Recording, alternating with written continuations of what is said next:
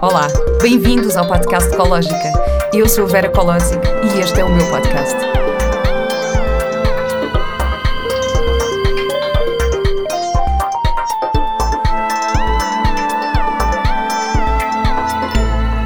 Olá e bem-vindos a mais um episódio do podcast Ecológica. A minha convidada de hoje sou eu. Eu hoje vou estar aqui sozinha. Bem, não estou sozinha porque estou com vocês aí desse lado e sinto-me super acompanhada e super acarinhada.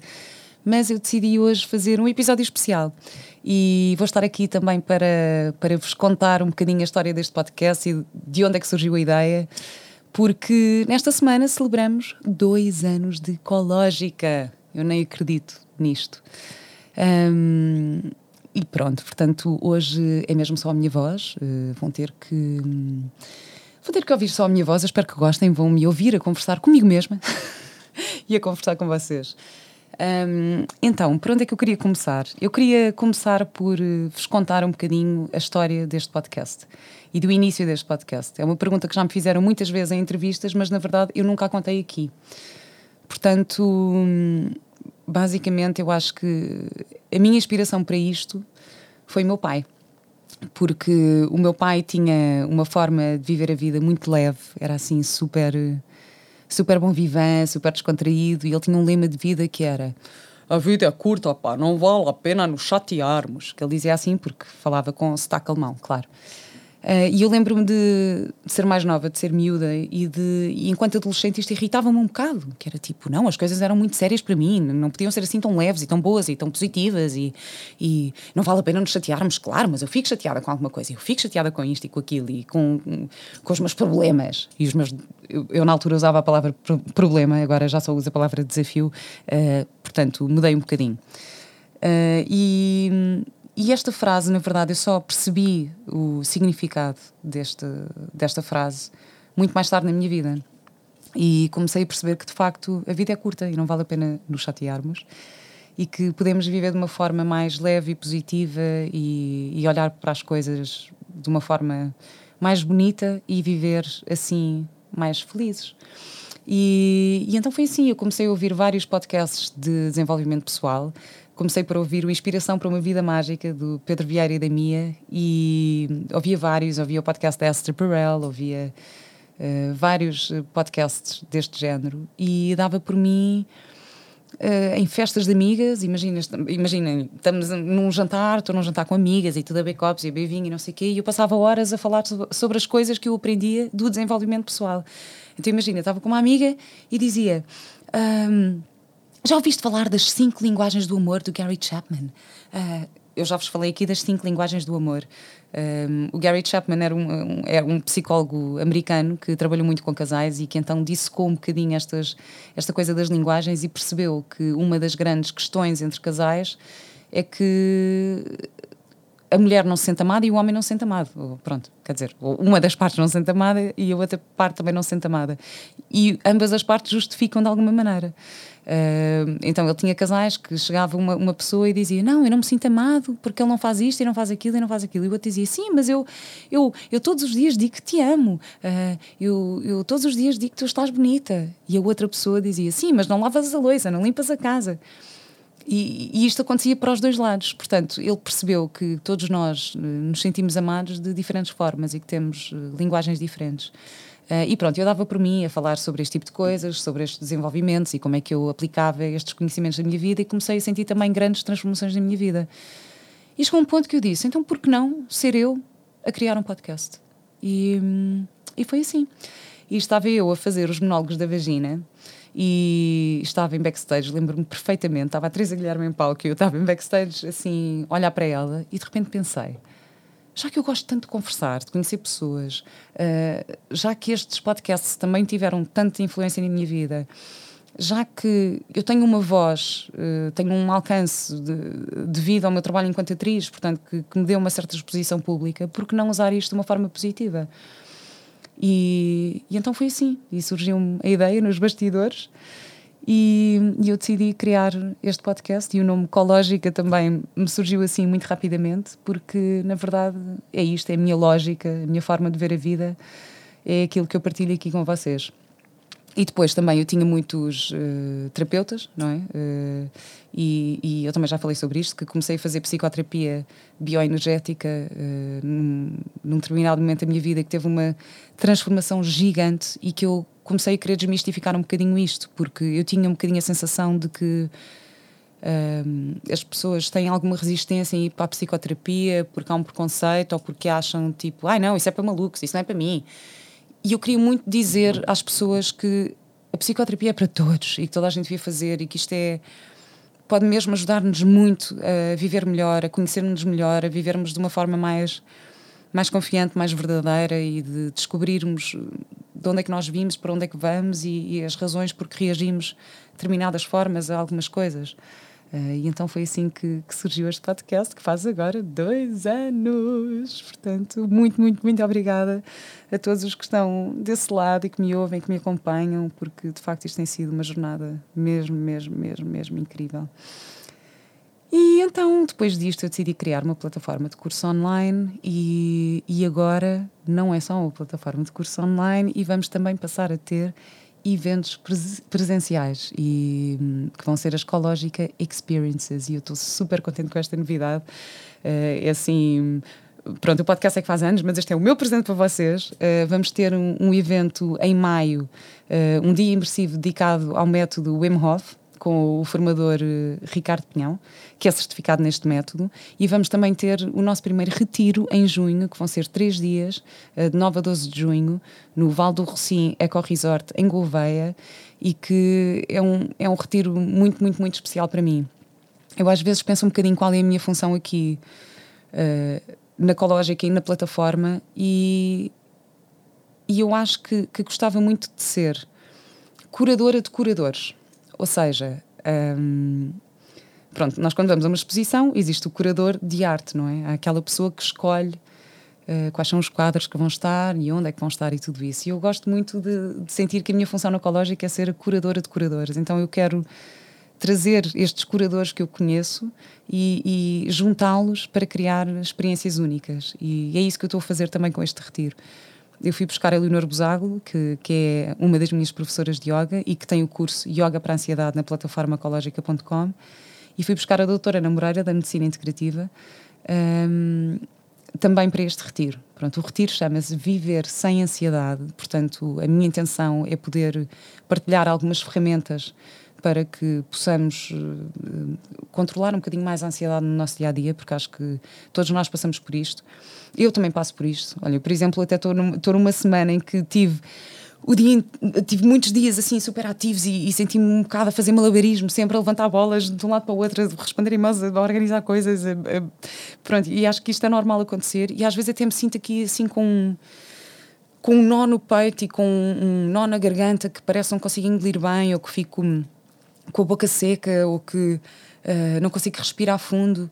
Uh, e, portanto, é, e é mesmo importante relembrarmos destas técnicas e, e conseguirmos aplicá-las ao nosso dia a dia. Portanto, este retiro, eu desenhei este retiro uh, para junho, que, porque eu acho mesmo que a Leonor, com as suas ferramentas de yoga, e, e a Ana, a doutora Ana, com o seu conhecimento de medicina integrativa, podem mesmo trazer um, grandes insights uh, à vida das pessoas e, e, podem partilhar connosco ferramentas que depois nós vamos poder aplicar no nosso dia a dia. Por isso, se quiserem saber mais, vão à página ecologica.com, à secção Ecologic Experiences e podem já podem inscrever-se no retiro. Eu vou lá estar, podem consultar todo o programa e eu gostava mesmo, mesmo muito. De, de estar assim mais pertinho também e de podermos ter assim um momento em que em que possamos ter uma partilha mais. mais mais de carne e osso, pronto. Se calhar não devia dizer de carne e osso, não é? Porque eu sou vegana, Vá, de tofu e osso. Bom, temos de ter uma, uma partilha de tofu e osso. Uh, bom, entretanto, queria só continuar aqui um bocadinho a história do podcast. Portanto, uh, já vos contei como é, que isto, como é que isto começou e quais as minhas intenções. Um, e decidi mesmo usar assim esta, esta exposição pública que eu tenho de uma forma positiva, porque eu durante muitos anos fui era muito, muito reticente, ou seja, eu, eu, comecei a trabalhar em televisão aos 14 anos, não é? Portanto, eu tive logo, desde muito cedo, que lidar com a fama e, lidar com essas coisas e eu não queria nada ser uma, uma celebridade, entre aspas. Eu queria ser uma atriz, uma artista e queria ser respeitada por isso. E então era muito, um, muito recatada quanto à minha vida privada e à minha vida pessoal e, e, e não queria nada expor-me nesse sentido. Só que chegou um ponto da minha vida em que eu disse: Espera lá, então, mas se eu tenho, se eu tenho este alcance, se eu consigo chegar a tantas pessoas, por que não usar isto de uma forma positiva? E claro que isto também só foi possível a partir do momento em que eu passei a ser um bocadinho mais confiante, a conhecer-me melhor, a ter mais autoestima e tudo isto devido a todas as ferramentas que eu usei até agora. Uh, por ter feito a psicoterapia energética, por ter procurado uh, terapias alternativas, a medicina natural. Um, e de facto, as minhas intenções são estas: é, é conseguir inspirar-vos de alguma forma a conhecerem-se melhor e a, e a viverem de uma forma mais feliz, que eu acho mesmo que é possível. E pronto, depois o podcast está no ar já uh, há algum tempo, há dois anos, um, ehm, e passado um ano começaram a convidar. Ah, e eu, entretanto, no meio disto veio a pandemia, não é? Porque hum, eu gravei antes de, de fecharmos, antes do confinamento, foi em 2020. Gravei os primeiros cinco episódios uh, em março de 2020 e, passado uma semana, fomos todos para confinamento. E eu pensei bem, agora não, agora está tudo muito, muito preocupado com o vírus e estamos todos muito, uh, muito nervosos com esta questão toda da pandemia. Se calhar não é uma boa altura para estar a lançar um podcast sobre raciocínio positivo, não é? Tipo, vamos lá falar de coisas sérias. Uh, e passado um mês, portanto, no dia 22 de abril, no meu dia de anos, uh, em 2020, eu disse: não, isto é mesmo a altura certa. Já que as pessoas estão tão preocupadas e a sofrer tanto com aquilo que está a passar no mundo agora, é mesmo a altura certa para falar sobre uma visão positiva da vida, uh, para falar sobre, uh, sobre, sobre coisas boas, para, para, para, termos inspirações e, e, também, na verdade, ficámos todos com muito mais tempo. Portanto, também acho que seria importante termos tempo para consumir conteúdos uh, que são bons para nós. que eu acho que isso é, é importante. Por acaso, no outro dia estava a falar com não sei quem, alguém me disse: Ah, viste o vídeo da outra a fazer isto e aquilo? Não, não vi. Ai, não viste? Um, ouvi num podcast.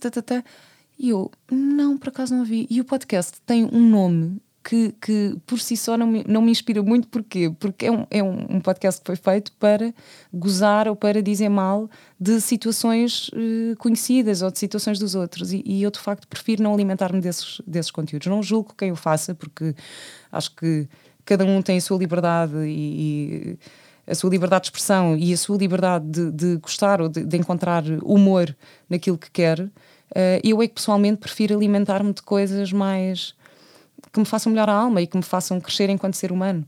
Uh, e, e, portanto também é esse tipo de conteúdo que eu quero que eu quero criar para partilhar com vocês. Bom, entretanto veio a pandemia, 2020, portanto ficámos todos assim com mais tempo para estar em casa e eu descobri a magia dos cursos online. Achei maravilhoso. Comecei a fazer uh, o curso de coaching um, online, portanto, que foram, foram assim muitas horas intensamente. Era o curso da Life Training do Pedro Vieira, que foi o meu primeiro convidado uh, neste, neste podcast e é também o autor do Inspiração para uma Vida Mágica, que tanto me inspirou. Um, e depois de fazer o curso de coaching, fiz também o curso da nossa escola, que é um curso de saúde integral uh, e de, de Natural Chef, e que é um curso também engloba cinco pilares da vida. Portanto, nós, nós tínhamos aulas desde de espiritualidade, dos ciclos da lua, até uh, receitas de tofu, um, biodança. Portanto, foi assim um curso hiper completo, todo online, durante um ano. Um, também foi super importante para mim. Depois fiz um curso de comunicação não violenta, também foi super importante para mim. E eu descobri a magia dos cursos online. E eu, obviamente, que ia partilhando algumas ideias aqui no podcast e comecei a receber muitas mensagens de pessoas a perguntar-me: ai, mas onde é que fizeste isto? Ou que curso é este? E que curso é aquele? Ou, ou... E chegou uma altura que eu achei: bom, se calhar posso eu fazer uma, uma, plataforma então e dar, dar a conhecer estes cursos às pessoas. Antes disso, também aconteceu outra coisa que foi: eu comecei a ser convidada para ser formadora em cursos de desenvolvimento pessoal. E eu, tipo, é, eu? Mas para quê? Não tenho nada para dizer. Uh, tive o primeiro convite do Bruno Mendo, que tem uma plataforma que é o Your Mental Gym, e ele. E ele convidou-me para eu dar uma aula sobre uh, como nos colocarmos na pele do outro, uh, já que fiz isso a minha vida toda no meu trabalho enquanto atriz. E eu inicialmente até fiquei, eh, mas, mas ok, está bem, pronto. Mas dei essa aula e correu lindamente e foi incrível. depois fui convidada para criar um curso para a Seekers Club, que é a plataforma do Fred Canticastro. E criei também todo um curso uh, utilizando todas as ferramentas que eu aprendi até agora e adorei fazer o curso. E portanto, isto foi-se tudo encaminhando e decidi criar eu a minha própria plataforma, ecologica.com, em que trago os formadores que, uh, que eu admiro e que eu acho que podem trazer também um impacto positivo à, à vossa vida. E, hum, e, e, pronto, e foi assim, trouxe estes formadores e agora estes cursos estão disponíveis para vocês, portanto podem fazer ao vosso ritmo, que eu acho que também é uma coisa ótima do online, é esta parte boa de podermos fazer as coisas quando queremos, à medida que queremos e ao ritmo que queremos. Um, e agora é assim, e a plataforma está a crescer, agora estamos a passar para o presencial também. Uh, também temos algumas situações em híbrido, ou seja, temos algumas aulas online ao vivo, temos pacotes com uh, cursos gravados e com eventos presenciais, ou vamos ter a partir de agora assim umas ofertas especiais também. Uh, por isso já podem consultar as nossas experiências e as nossas e os nossos eventos presenciais nos quais eu sou a curadora e nos quais eu vou lá estar, claro, uh, e também é uma oportunidade de, de, estarmos um bocadinho mais perto, porque eu tenho. A mim também apetece estar um bocadinho mais perto de vocês e poder, e poder ter um contato mais direto. Eu uma vez tive um momento em que fui a um, um evento para crianças uh, que se chamava O Pequeno Buda, que foi muito giro assim no, no meio do campo. E veio uma rapariga ter comigo, que é a Margarida, e ela disse-me: Vera, não pares nunca que tu uh, mudaste a minha vida. Agora estou a ficar emocionada. Ai, desculpem.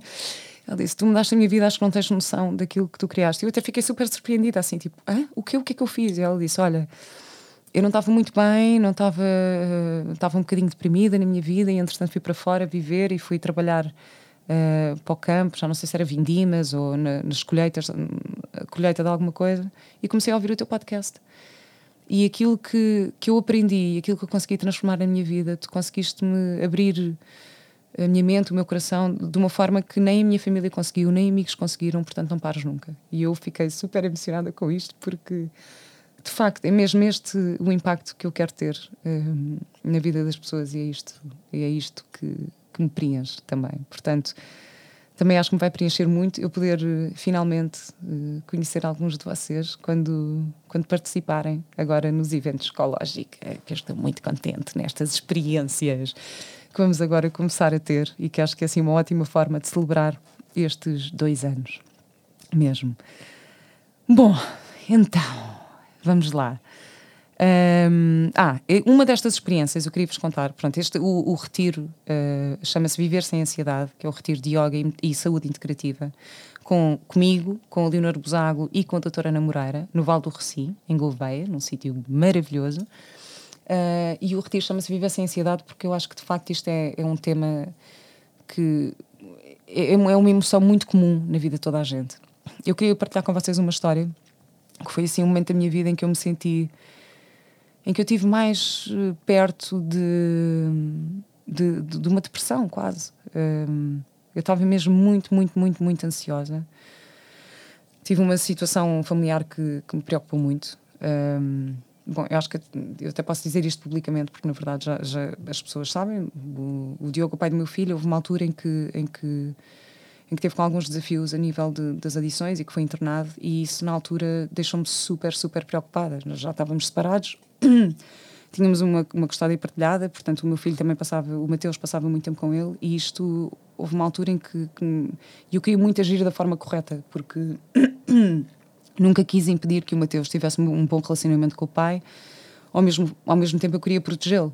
Portanto, eu estava numa situação, estava super ansiosa, não conseguia parar de pensar nisso, porque queria mesmo fazer o melhor para todos e isto é uma situação que me levou assim super abaixo. E lembro-me que estava a gravar uma novela, ainda por cima super intensamente, e, e, e, também não estava a gostar muito da personagem, não me estava a dar bem com as pessoas, não estava mesmo numa fase muito boa. E estávamos em Guimarães, e há um dia que eu estou no hotel e, e não me consigo levantar de manhã, que estou. Tenho um, um, um aperto no peito, tinha um aperto que eu não conseguia explicar, tinha mesmo assim. Um, não conseguia respirar fundo, tinha assim um, sentia o meu coração a bater, a bater, a bater super forte. Acordei, eram três da tarde, acordei às três da tarde e comecei a chorar, a chorar, a chorar, a chorar. e estava mesmo super, super ansiosa e, e, quase não tinha forças, eu não mexia, não tinha comido nada, estava. E eu pensei, Vera, o que é que está a acontecer? O que é que está a acontecer? E, eu, e, e aí foi o primeiro momento que eu senti. Eu acho que isto é o mais, o mais próximo que eu estive de, de uma depressão, porque é físico mesmo, era uma coisa física. Eu estava mesmo, sentia-me fraca, não tinha vontade de me levantar, estava com o quarto às escuras, não queria. Um, e, e, isto foi, isto veio um bocadinho desta, desta ansiedade também. E então eu forcei-me a levantar, arrastei-me pelas ruas de Guimarães, fui comer qualquer coisa e, e, de repente pensei: não, eu tenho que pedir ajuda, tenho mesmo que pedir ajuda. Uh, e então liguei uns amigos meus que estavam no Porto, uh, que eu sabia que faziam reiki, e disse, eu nem, aliás, eu nem sequer os conhecia assim tão bem, conhecia, de, é, eram eh, amigos de, um, de, amigos meus, portanto não era assim tão próximos. Mas de repente lembrei-me deste casal e liguei-lhes e disse: Preciso da vossa ajuda, estou muito fraca, ajudem-me por favor. E fui à casa deles um, e eles fizeram uma ação de reiki e foram incríveis comigo. Adormeci, adormeci lá, eles cuidaram imenso de mim. Uh, e foi lindo porque eu estava a falar com pessoas que tinham um grande distanciamento da minha situação, portanto, não, não, não se dão com a minha família, não, não, não havia essa proximidade. E, e de repente, uh, esta, esta minha amiga disse-me só assim: Pois, às vezes nós temos só que aceitar e deixar ir, não é? E de repente aquilo, aquilo tocou-me mesmo e, foi, muito, foi muito importante para mim. Uh, portanto, isto um Agora, eu de facto poderia ter, podia-me ter mantido naquele estado, podia não ter procurado ajuda, podia só podia só ter ficado ali na cama, podia ter continuado a fazer isto e não. E eu decidi mesmo, ok, não, não, não, vamos, eu preciso de ajuda. Por isso é que eu acho que é tão importante nós procurarmos ajuda e munirmos destas. Nós temos que estar munidos destas ferramentas e ir praticando. E por isso é que eu decidi fazer este retiro específico para ferramentas para lidar com a ansiedade, porque acho que são momentos que acontecem sempre, acontecem muito na nossa vida e é mesmo importante termos alguma, alguma consciência disso. Uh, tive outra situação também, houve outra, quando eu tinha 27 anos, uh, estava a fazer um espetáculo, que era os 39 de graus, e, e já estava a fazer o espetáculo para aí há três meses. E entro em palco e de repente começo a sentir tonturas, começo a sentir, começa, a minha visão começa a ficar turva, começo a sentir a minha visão uh, a ficar cada vez mais escura, como se eu estivesse a entrar num túnel. E isto foi no Casino de Estoril, eu estava com uma plateia de 350 pessoas à minha frente e pensei, eu vou desmaiar à frente de toda a gente, eu vou desmaiar, vou desmaiar, vou desmaiar. Comecei a suar das mãos, o meu coração começou a bater, a minha boca a ficar seca e eu pensei, ah, eu vou, eu vou desmaiar, vou desmaiar. Pronto, não desmaiei, o espetáculo continuou, esqueci-me de umas falas que eu nem sequer me apercebi, só depois quando saía que os outros atores me disseram no espetáculo, disseram, Vera, o que é que aconteceu? E eu, ah, como assim, o que é que aconteceu? E eles, esqueceram, esqueceram esta fala e eu... E eu estava tão tão um, focada nesta emoção, na ansiedade que eu estava a sentir, que nem, nem me apercebi disso. Uh, o que é que aconteceu? A partir deste momento, a partir desse espetáculo, sempre que eu entrava em palco, naquele determinado momento do espetáculo, eu ficava ansiosa e tinha isto, tinha a sensação que ia cair. Começava a ficar tonta e tinha a sensação que ia cair. Mais uma vez fui procurar ajuda. E foi nessa altura que encontrei os florais de Barre, uh, que são também os florais naturais, uh, e procurei uma terapeuta que também uh, usava esta, esta ferramenta. E, e então, com algum trabalho emocional também, portanto, eu percebi que havia uma memória no meu corpo que me trazia ansiedade, e então, como naquele momento do espetáculo eu entrava e fazia um gesto que me trazia uma memória de infância que me causava esta ansiedade, eu percebi um, que era isso que estava a despoltar. Isto, juntamente, esta consciência, juntamente com os florais de barro que eu estava a tomar, uh, ajudaram bastante neste, neste desafio e eu deixei de, de sentir então essas tonturas.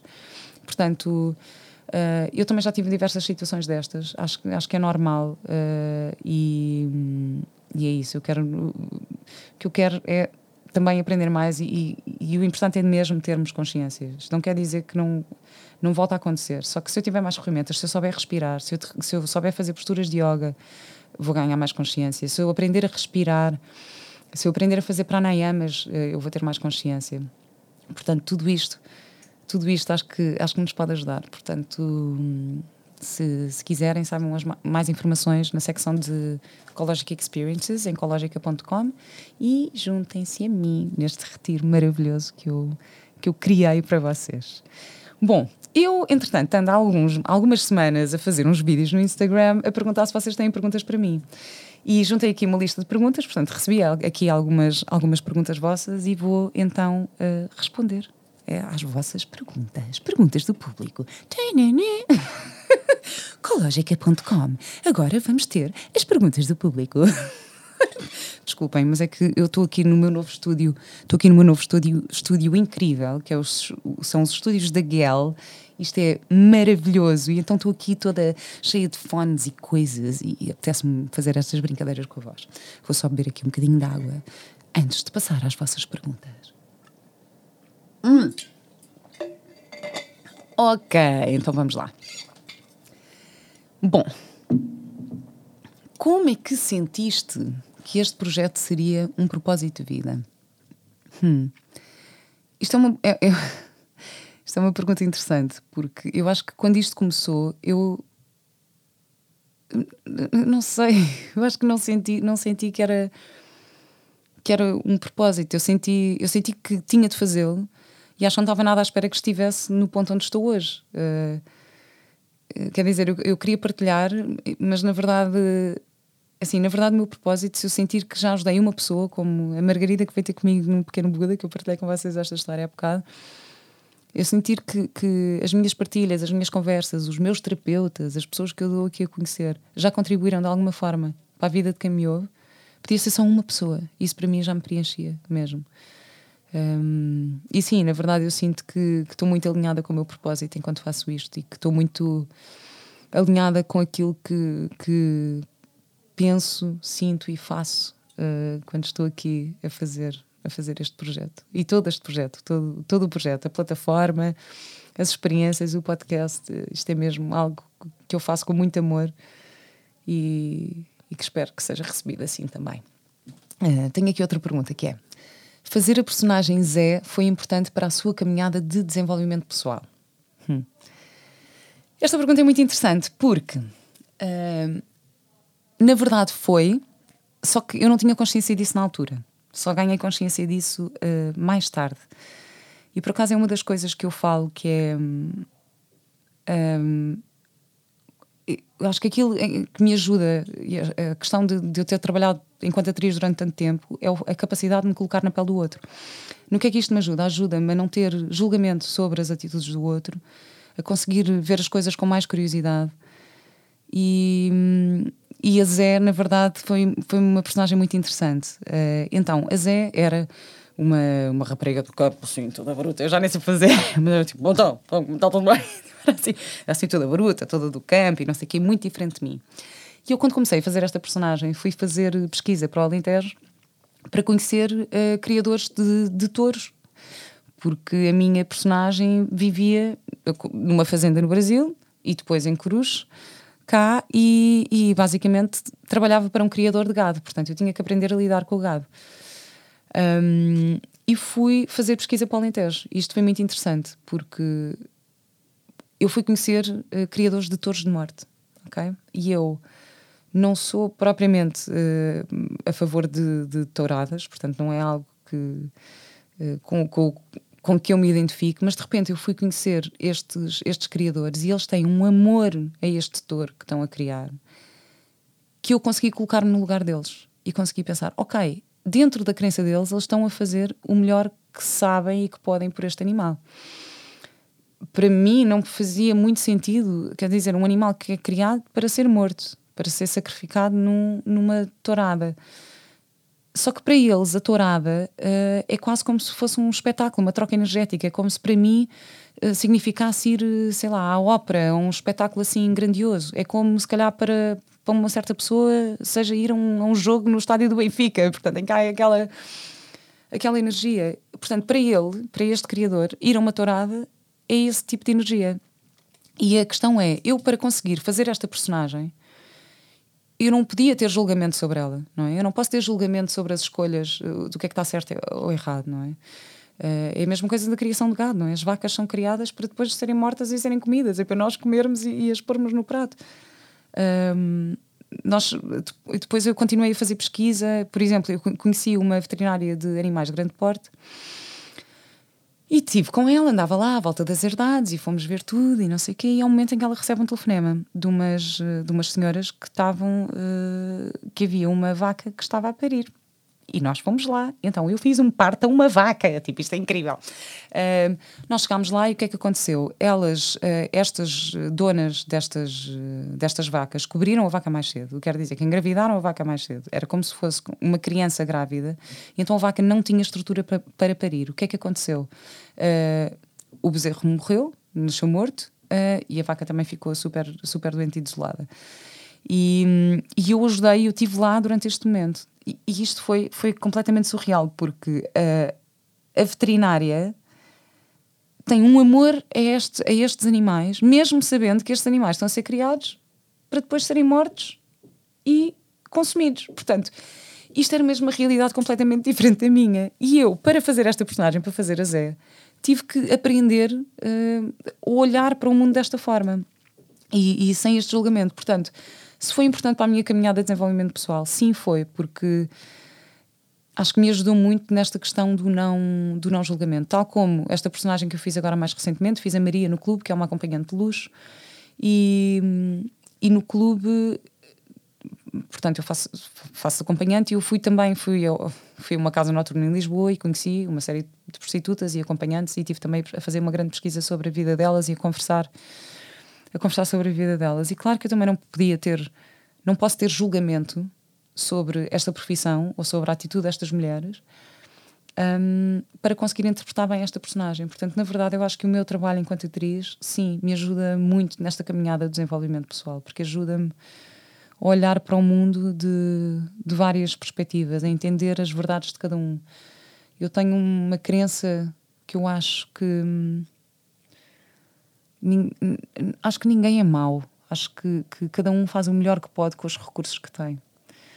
Um, não acredito muito na, na maldade. Acredito nas diferentes verdades. Nas diferentes verdades de cada um. Portanto, sim. A minha terceira pergunta, uh, que foi a Flávia que me fez, uh, é: qual foi o maior desafio da tua vida? Uh, bom, então, já tive vários, vários desafios. Uh, a partida do meu pai foi um enorme desafio. Um, foi mesmo, mesmo um grande desafio. O meu pai uh, partiu em, em 2008 de uma forma bastante uh, surpreendente. Ele já tinha 70 anos, no entanto, era super jovem, assim, de, de alma e espírito e de e de atitude, e ele caiu na rua e bateu com a cabeça e morreu com traumatismo craniano. Um, portanto, nós soubemos da notícia, uh, eu soube no dia, no dia seguinte. Ele ainda ficou no corredor do Hospital de Cascais durante umas oito horas, um, até que uh, partiu ali.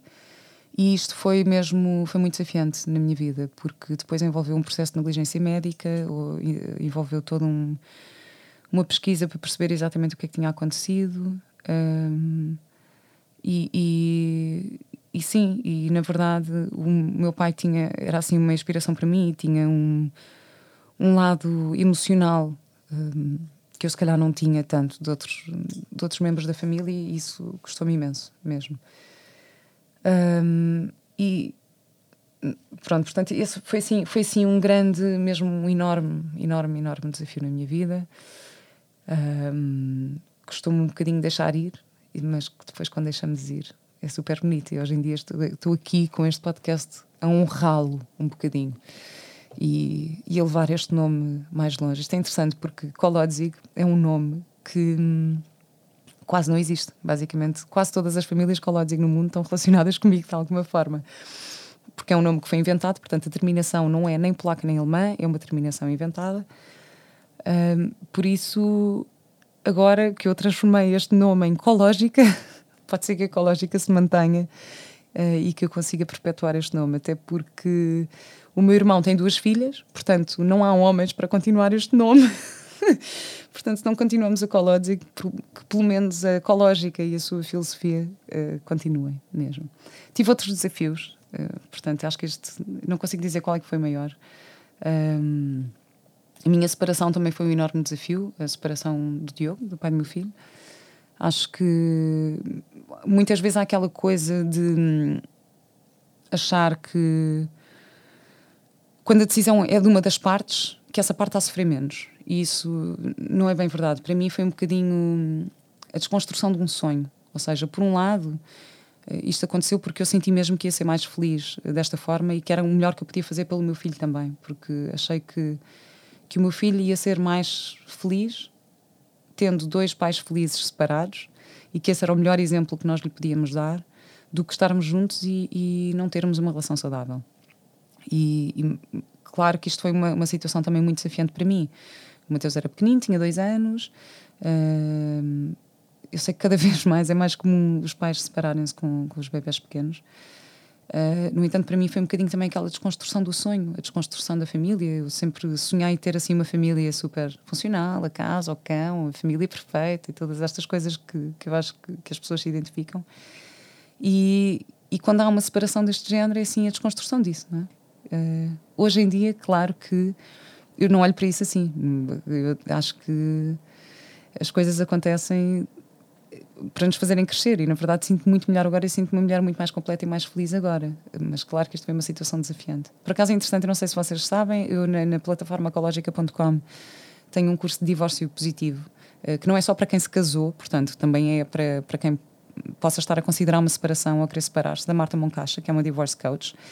E, e ela fala muito sobre isto, que é a parte do ressignificar a separação, ressignificar o divórcio. Um, e é muito interessante, portanto, vão lá ver se, estiverem interessadas, interessados ou se estiverem a passar eh, por isto.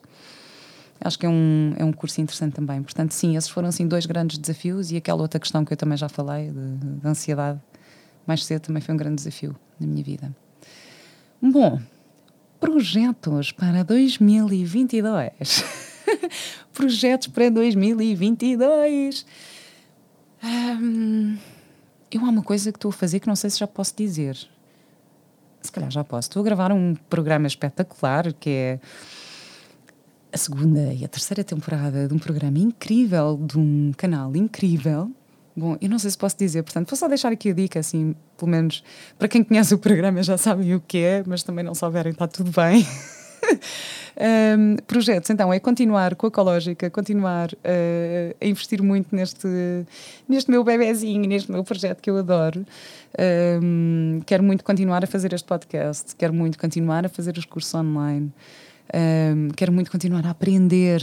Tenho muito, muito, muito para aprender. Quero voltar a fazer, quero fazer mais cursos também e aprender mais aqui na área do desenvolvimento pessoal.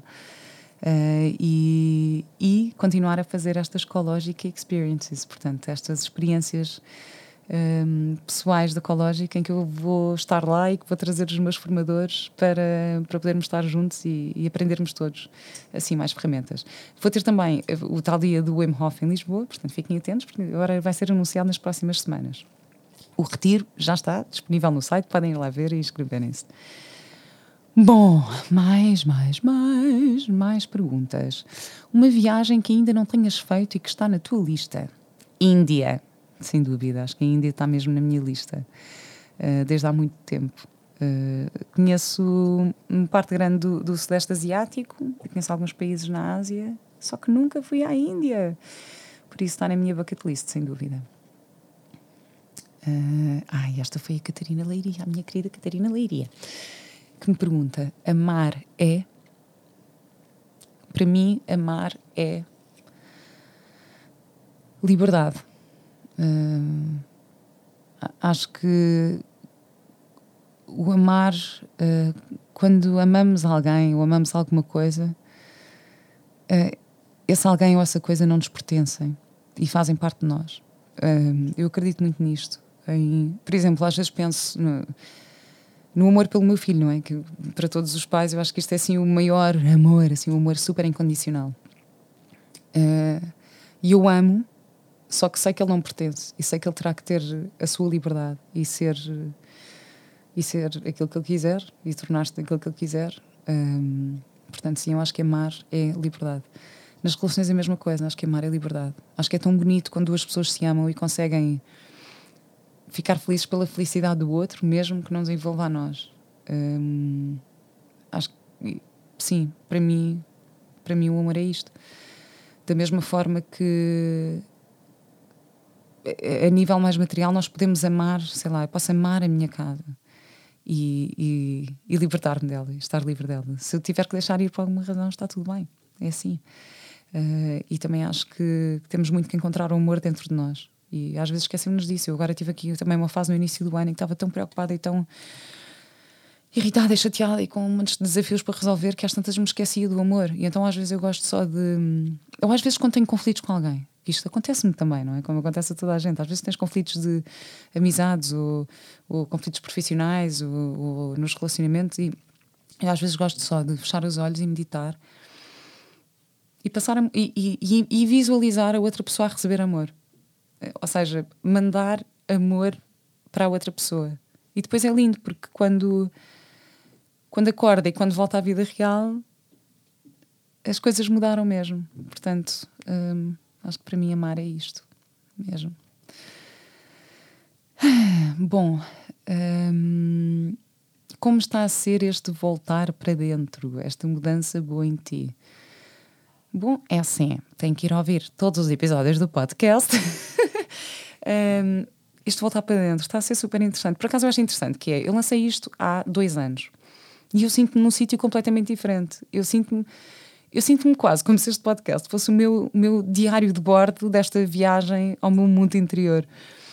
Uh, e é um bocadinho o, o, diário, porque o sítio onde eu estava quando entrevistei o Pedro Vieira em março de 2020 e o sítio onde eu estou agora é, é um bocadinho é, é diferente. Uh, e tem sido super, super importante para mim. Eu acho que este este voltar para dentro foi mesmo. É assim, isto dá trabalho, isto dá trabalho. Esta viagem de voltar para dentro, isto é tudo muito giro, desenvolvimento pessoal e tal, mas isto dá trabalho e às vezes custa e às vezes temos que ir lá, chafurdar na merda para conseguirmos andar para a frente. Não, que é mesmo assim.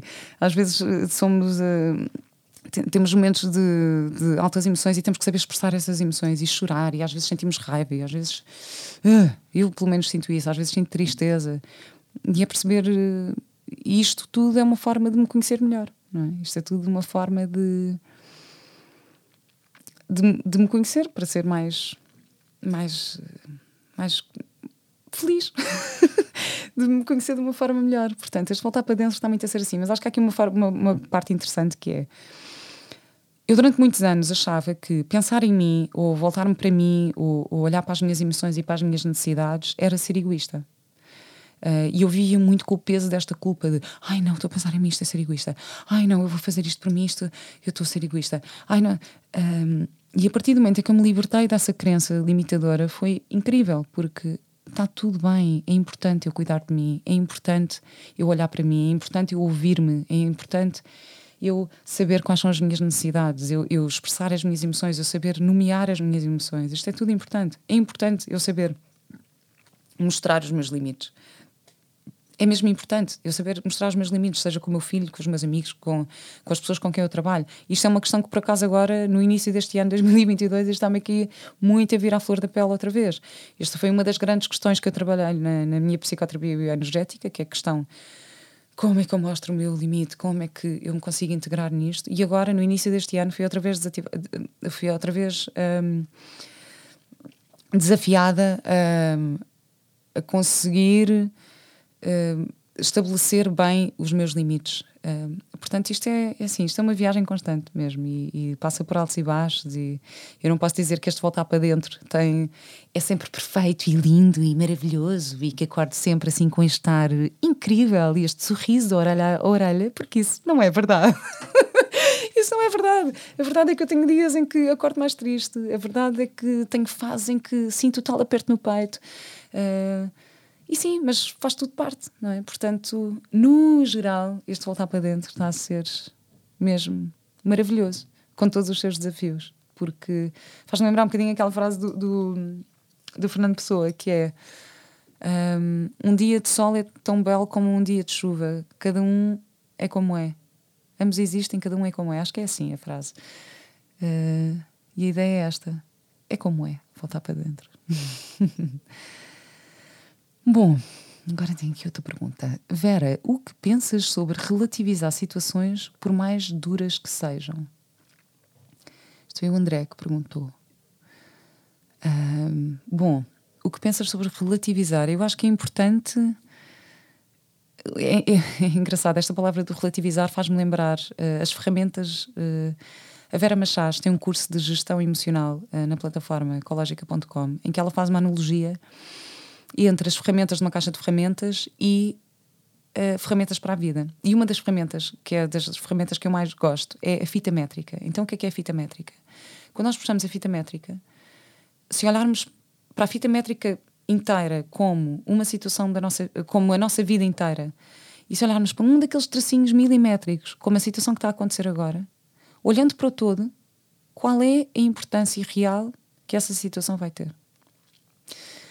Para mim, relativizar é isto. No entanto, relativizar situações por mais duras que sejam. Se são duras, eu acho que é importante nós, nós percebermos o que é que torna esta situação dura para nós. Qual é o gatilho? O que é que está dentro de mim? O que é que me falta? Qual é a necessidade que eu tenho que não está a ser um, que não está a ser atendida? Porque eu acho que isto é, é um bocadinho tricky esta esta pergunta, porque é relativizar as situações por mais duras que sejam, não é de repente levantar o tapete e, pôr, e varrer o pó todo para baixo do tapete eu acho que às vezes nós temos que ir mesmo lá perceber uh, o, o que é que despoltou certa uh, emoção em nós e como é que nós podemos resolver isto. Não basta só um, relativizar. Se é importante para nós, vamos perceber então o que é que é importante para nós nesta situação.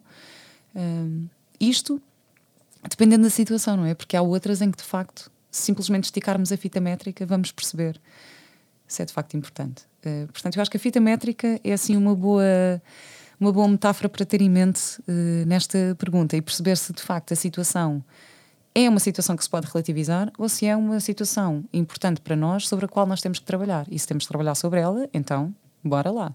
Vamos lá para as terapias, vamos lá fazer o que for preciso uh, para resolver, não é? E não deixar debaixo do tapete. Eu acho que isso é importante. Bom, ah, e depois há aqui outra questão, outra questão interessante também, que é, uma vez ouvi alguém a dizer, aliás, foi a minha, já sei, foi a minha naturopata, a, a doutora Cátia Antunes, que eu adoro, a Cátia Antunes, e a Cátia disse-me disse uma coisa interessante uma vez, que disse que a nossa inteligência emocional uh, mede-se pelo tempo que nós uh, temos para eh, resolver determinado desafio. Por exemplo, eu tenho uma, uma discussão com alguém, com um amigo, e fico chateada durante uh, sei lá, um ano. Se eu fico chateada durante um ano e a outra pessoa fica chateada durante meia hora, a pessoa que fica chateada durante meia hora uh, tem mais inteligência emocional do que a pessoa que fica chateada durante um ano.